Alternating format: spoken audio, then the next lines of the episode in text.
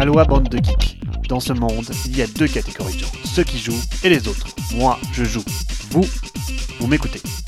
Salut à tous, dans l'actualité cette semaine, beaucoup de sorties avec la suite du 7ème continent ou Ragusa, le prochain Capstone Games, mais aussi de mauvaises nouvelles et un peu d'histoire ludique.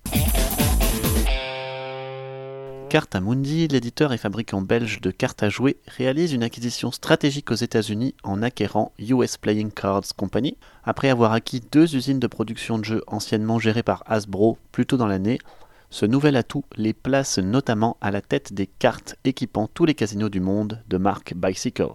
Cartamundi joue aussi beaucoup sur la production locale de jeux de société avec des titres comme Color Addict, dont la production française est fortement mise en avant. Mangrove Games met la clé sous la porte. Le petit éditeur français n'a pas su sortir la tête de l'eau. Avec de petits succès et des campagnes Ulule qui ne fracassaient pas le box-office, force est de constater qu'il manquait quelque chose. C'est la BD Les joueurs, ils sont parmi nous de Julien Nem qui va en pâtir directement. Elle est annulée alors que son financement était très correct. L'éditeur note que tout le monde sera remboursé et vient d'expliquer très clairement les choses dans son dernier update. Je souhaite à la BD de connaître un autre succès, peut-être encore meilleur en guise de reboot, qui sait? Vous cherchez une liste de hits? Le Meeple Choice Award, qui récompense des jeux d'un prix, vient de donner sa liste. Force est de constater qu'il y a de très grands jeux là-dedans. Écoutez donc. 18 Lilliput, Architects of the West Kingdom, Azul Stained Glass of Sintra, Blackout Hong Kong, Brass Birmingham, Carpe Diem, Coimbra, Concordia Venus, Decrypto, Drop It, Endeavor Edge of Sail, Forum Trajanum, Gizmos, Just One, Keyflow, New Frontiers, Newton, Root, Space Base, Teotihuacan, City of Gods, That's Pretty Clever, The Mind, The Quacks of Quacklingbird, Underwater Cities, Welcome to, and Yellow and Yangtze. Vous n'avez pas testé certains? Testez-les, vous ne serez pas déçus, il n'y a que du bon là-dedans, je vous dis. Through the Edges, dans sa nouvelle mouture, est l'un des rares grands anciens à demeurer au top BGG, l'un des seuls à s'être bonifié avec le temps. Assez logiquement, Vlad Vatil remet le couvert et CGE va sortir une extension avec de nouveaux leaders, de nouvelles merveilles et de nouvelles cartes militaires.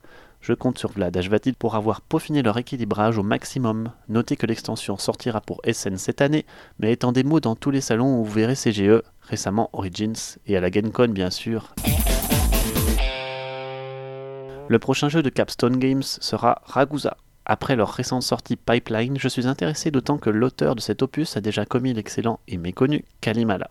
Nous sommes dans du jeu à l'allemande encore pour la construction de cette cité aujourd'hui appelée Dubrovnik. On n'en sait pas beaucoup plus, à surveiller.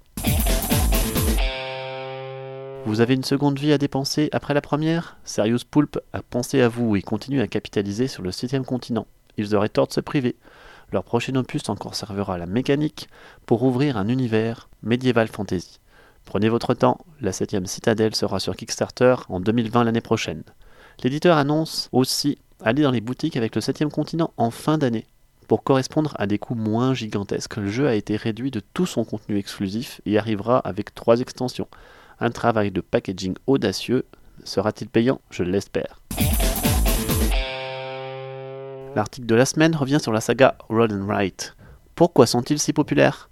Avec plus de 50 nouveautés dans le style cette année, il devient très difficile de s'y retrouver. Avant, il y avait Roll Through the Edges, il y a dit. Maintenant, Corinth, On Tour, Welcome to, Harvest Dice et consorts se battent pour un peu d'amour et d'argent. Les jeux de ce type sont très faciles à produire et assez faciles à designer, car ils sont simples et souvent des multiplayer solitaires. L'article revient aussi sur le phénomène des spin-offs, des dérivés des grands classiques qui permettent d'afficher un nom connu sur une mécanique qui n'a souvent rien à voir.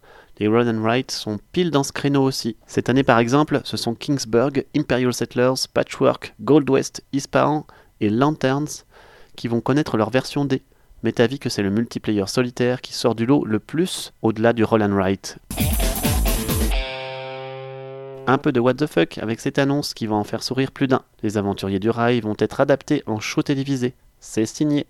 Ce sera donc une aventure télévisuelle compétitive, Accrochez-vous, le jeu de société est en passe de conquérir le monde. Enfin, un peu d'histoire avec les figurines de Lewis. Cet ensemble de 93 pièces de jeux principalement d'échecs datant du XIIe siècle. sculpté en ivoire de morse et dents de baleine, est un trésor inestimable découvert sur le rivage de l'île de Lewis en Écosse au XIXe siècle. La plupart des pièces se trouvent au British Museum. Les autres sont passées de collection privée en collection privée et cinq pièces sont manquantes depuis bien longtemps. C'est par le plus grand des hasards qu'une famille néerlandaise a retrouvé l'une d'elles l'année dernière, acquise par un grand-père antiquaire en 1964 pour 5 malheureuses livres. Cocasse quand on sait que la pièce sera mise aux enchères très bientôt chez Sotheby et pourrait bien valoir 1 million de livres sterling. Allez, c'est terminé pour cette semaine. Je vous dis à dans deux semaines et d'ici là, jouez bien.